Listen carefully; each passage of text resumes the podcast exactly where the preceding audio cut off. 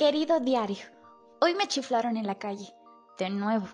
Hoy me dijeron, ya cálmate, solo es una broma, cuando no me reí de sus chistes sexistas. Me dijeron, no argumentas, solo discutes. Me llamaron agresiva por pedir justicia. Quieren que sea fuerte pero que no rompa sus privilegios. Quieren que me eduque pero que no debata, que no sea sensible, que no sea débil, que no sea exagerada. It's all just fucking impossible. Bienvenida al diario de una feminista. Hola, bienvenidas y bienvenidos a El Diario de una Feminista. Yo soy Mim Silva y te recuerdo que nos puedes seguir en nuestra página de Facebook El Diario de una Feminista. Ahí compartimos información y memes sobre el feminismo y también recibimos tus sugerencias para los temas que quieres escuchar en este podcast. Justamente este nuestro episodio número 12 es un tema que nos pidieron en la página de Facebook en el que una chica llamada Jacqueline, quien fue muy linda y dijo que le encantaba nuestro podcast y nos mandó mensaje pidiéndonos que hiciéramos un episodio en el que habláramos sobre las canciones de algunos géneros como de banda o de reggaetón que hablan de la mujer como objeto y pues obviamente es un poco complicado ya que a ella le gustan mucho estas canciones, estos géneros, por los ritmos, por los artistas y pues su entorno, sus amigos, no sé, le llaman feminazit porque siempre está hablando como del feminismo y es como como si fuera una mala feminista. Yo cuando leí el mensaje entré como en mucha confusión y, o sea, como de la, la primera respuesta inmediata que pensé fue como decir,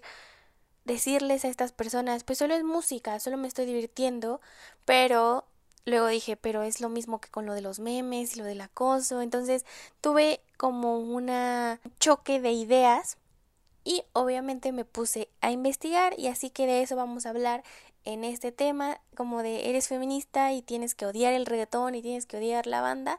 Bueno, pues dentro de las investigaciones encontré un artículo súper bueno justamente que se llama Ser feminista y me gusta bailar reggaetón, escrito por Gabriela Nava en el 2017 en un blog de feminismo que se llama Antes de Eva. Leerla me dio como un panorama un poco más amplio para entender, explicar esto de por qué nos gusta bailar reggaetón si somos feministas y cómo una cosa no está peleada con la otra. Porque una de las cosas que aclara en este artículo es que las feministas y el feminismo no es una religión cuadrada en la que no se te permita disfrutar de tu cuerpo o disfrutar de lo que podemos hacer con él, como bailar, tener sexo, tatuarnos, pintarnos el cabello, etc. Por lo que no existe tal cosa como una por lo que no existe tal cosa como estas reglas para ser feminista, como y si eres feminista no te tienes que maquillar y no puedes, no puedes usar tacones y tienes que siempre usar ropa holgada que desmienta todas estas estructuras patriarcales con las que hemos crecido. Nope, no funciona así, sino funciona desde un desde un discurso de decisión, de que tú como mujer no tienes, no se te tiene que imponer nada y eres completamente libre de decidir tus gustos, de decidir lo que consumes, por qué lo consumes y por qué no, y de bailar como se te dé la gana, hacer uso de tu cuerpo para expresar lo que sea que tú sientas. Esto derivado al cómo se ve el reggaetón y cómo ven que va, que se baila, que lo, lo denominan como vulgar y que degrada a las mujeres. Bueno, pues, acuerdo con el artículo que les mencionaba y que me gustó mucho esta reflexión, este tipo de de atribuciones que le hacen sobre la vulgaridad y la degradación, pues no van como tan alejados al, al discurso que usa la Iglesia para referirse a las mujeres que usan minifaldas, como que es una falta de respeto a Dios y ese tipo de cosas. Entonces, pues si la mujer está perreando es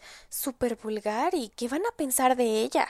Y toda esta aversión hacia este género musical va más allá de la moral y de la preocupación que supuestamente tienen algunas personas y que nos llaman doble moral porque a las feministas les gusta el reggaetón, pero que más bien esta moral ofendida va más apegada hacia un clasismo y un racismo, porque no sé si ustedes seguramente ustedes han escuchado a alguien super snuff o alguien con una superioridad moral muy elevada que solo escucha rock o que solo escuchas ciertos géneros porque son los apropiados, ya que ton es solo para los nacos, es una música naca y qué oso que te guste y la mayoría de y entonces la mayoría de las personas juzga el reggaetón más por un estatus, más por un estatus de clase y de según saber más de géneros musicales que realmente por las letras. Y es por ello que juzgan más al reggaetón y sobre todo a una mujer feminista que le gusta el reggaetón que a cualquier otro género, aun cuando todos los géneros tienen canciones con discursos machistas y hasta feminicidas. No se salva ni uno. Podemos empezar con las salsas, con las cumbias. Ninguna de esas, ninguno de esos géneros habla sobre la liberación de la mujer, al contrario, igual la mayoría hablan sobre relaciones sexuales, sobre mujeres a las que desean, Vamos, que la de 17 años el vato quiere con una menor de edad. Y es como de mis canciones favoritas para bailar en las bodas. Esto si nos vamos como por géneros que están como más cerca del, de la popularidad del reggaetón. Pero si nos vamos a otros géneros como por ejemplo el rock, podemos encontrar canciones como I Used to Love Her de Guns N' Roses y la letra habla sobre un hombre que explica cómo tuvo que poner a su novia o a su pareja sentimental seis pies bajo tierra a pesar de que la amaba. Sí entendemos pues que la mató, ¿no? o por ejemplo de los amados Beatles, que también cabe destacar, a mí me gustan los Beatles, pero tienen esta pequeña canción que se llama Run for Your Life, escrita por John Lennon, y dice, You better run for your life if you can, little girl. Hide your head in the sand, little girl. Catch you with another man, that's the end, little girl. Lo que significa, corre por tu vida, pequeña niña, porque si te atrapo con otro hombre, será el fin, pequeña niña. Well, I'd rather see you dead, little girl, than be with another man. Prefiero verte muerta que con otro hombre. Vaya. Pero nadie está preguntándose ¿Y tú feminista por qué escuchas a los Beatles? ¿O sí? No, porque escuchar a los Beatles representa otro estatus, representa que hablas inglés, y no cualquier inglés, sino un inglés británico, que te gusta una de las bandas más reconocidas, que ha tenido muchísimos más éxitos. Que claro que por supuesto, una mujer que le gusta los Beatles es una mujer que vale la pena porque tiene un exquisito gusto musical si es que a ti te gustan los Beatles. También podemos encontrar canciones como Every Breath You Take, ya saben esta de Every Breath You Take, Every Move You Make, na na na na na, I'll be watching you, que básicamente es un stalker que le dice que en cada segundo, que en cada momento de su vida, él va a estar observándola. No tiene nada de romántico y es una canción súper famosa que pasan a cada rato en la radio y que seguramente todos hemos escuchado. Pero, ¿alguien te ha juzgado por cantarla? Claro que no. Y así, básicamente, si hiciéramos una revisión de cada una de las canciones que está en Spotify, en YouTube y que, sean, que han sido escritas a lo largo de los años, encontraríamos de estos mensajes por montón, porque todos hemos crecido así, porque era la norma, porque era lo que conocíamos, que estaba bien, y estos discursos solo eran el reflejo de la sociedad en la que vivimos. Simplemente la manera en la que se juzga está siendo diferente. Pero les tengo noticias, amigos. De acuerdo con una investigación realizada por María Alejandra Carrillo y Pablo Macalpú y Pablo Macalpú, miembros del grupo de investigación de música urbana, ellos presentaron un trabajo que se llama Reggaetón y Feminismo, tensiones entre escucha y activismo. Y ellos lo dejan muy claro, el machismo no se va a acabar si dejamos de escuchar el reggaetón.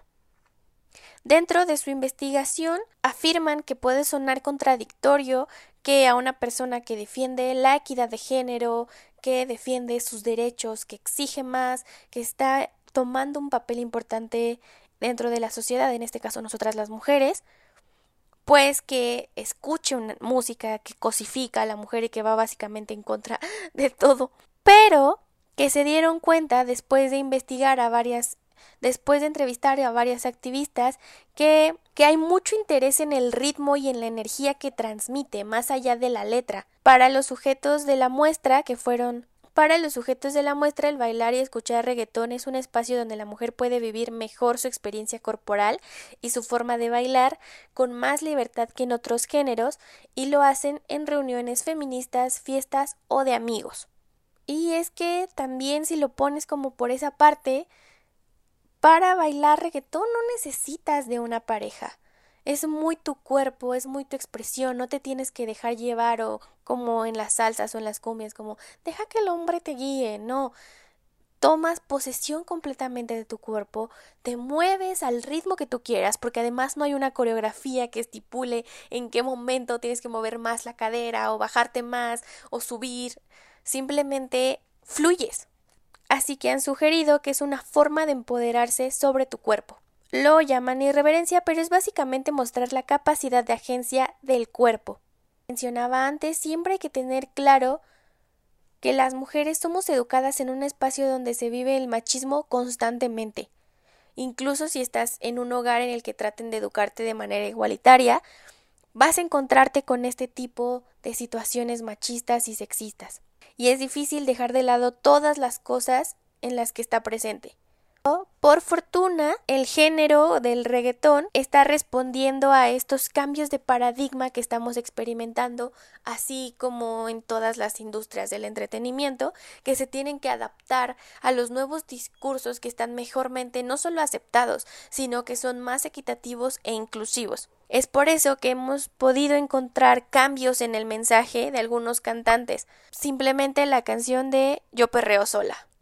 Esto también pues es como tema de discusión de si los cantantes de reggaetón se unen como este movimiento simplemente por querer vender más y por formar parte de un capitalismo o por si o si de verdad están queriendo aportar algo a la sociedad. Es como muy delgada la línea, no podemos saberlo, pero es importante remarcar que está habiendo este tipo de discursos este tipo de cambios en las canciones porque al final de cuentas el género gusta, el, ritmo gusta. Así que solo hay que transformarlo y hay muchas mujeres en la industria que lo están haciendo. Los investigadores de este texto, reggaetón y feminismo, por ejemplo, mencionan a Ivy Queen, Becky G, Carol G, la Rosalía tal vez. Y hacen mucho hincapié, ¿no? A que las feministas a las que entrevistaron para su investigación decían yo no bailo reggaetón para mi pareja ni para alguien en la fiesta, yo lo bailo porque quiero. Y como ya se ha mencionado también, las feministas que entrevistaron no ignoran el tema de las letras del reggaetón. Todas son muy conscientes de lo que expresan. Nadie niega la cosificación de las mujeres y las relaciones binarias que encuentras como buena o mala, santo promiscua, fea o guapa pero el estudio este infiere que es más que el cambio verdadero va más hacia la crítica y hacia poder reconocer estos aspectos. Es decir, si estás consciente de lo que estás escuchando, es más, es más fácil que reconozcas este tipo de acciones en tu día a día, porque hay que hacer eso, tener un pensamiento crítico, más no un pensamiento de cultura de cancelación y mucho menos de secta ni de estar pensando que si haces una cosa o haces el otro eres menos o más feminista, porque todas todas somos muy malas feministas, todas estamos en reconstrucción, todas estamos intentando empaparnos del movimiento para crear una mejor sociedad, que hay reggaetón feminista. Si es que eso se le puede llamar así, en las que podemos encontrar como Ni una menos de Chocolate Remix, La cumbia feminazi de René Ghost, Con tal descaro de Tremenda Jauría, Mi cuerpo es mío de Crudas Cubensi, Vamos sobradas igual de Tremenda Jauría, Como me gusta a mí igual de Chocolate Remix. Así que ahí vamos, poco a poco podemos ir modificando esto, pero pues sí está cabrón. Estas personas que te juzgan por lo que escuchas y por decirte feminista, les sea más fácil cuestionar a las personas como individuos en vez de al, al sistema. Esta es una frase que me gustó mucho de una chica que se llama Paloma Petra, con la que estoy tomando un curso sobre cine y feminismo. Entonces, me gustó mucho porque es cierto, es muchísimo más fácil que te señalen a ti que te la pasas criticando al sistema y como destacando los puntos que debemos cambiar como sociedad, pero ellos no lo hacen, ellos solo te juzgan a ti como persona y como individuo.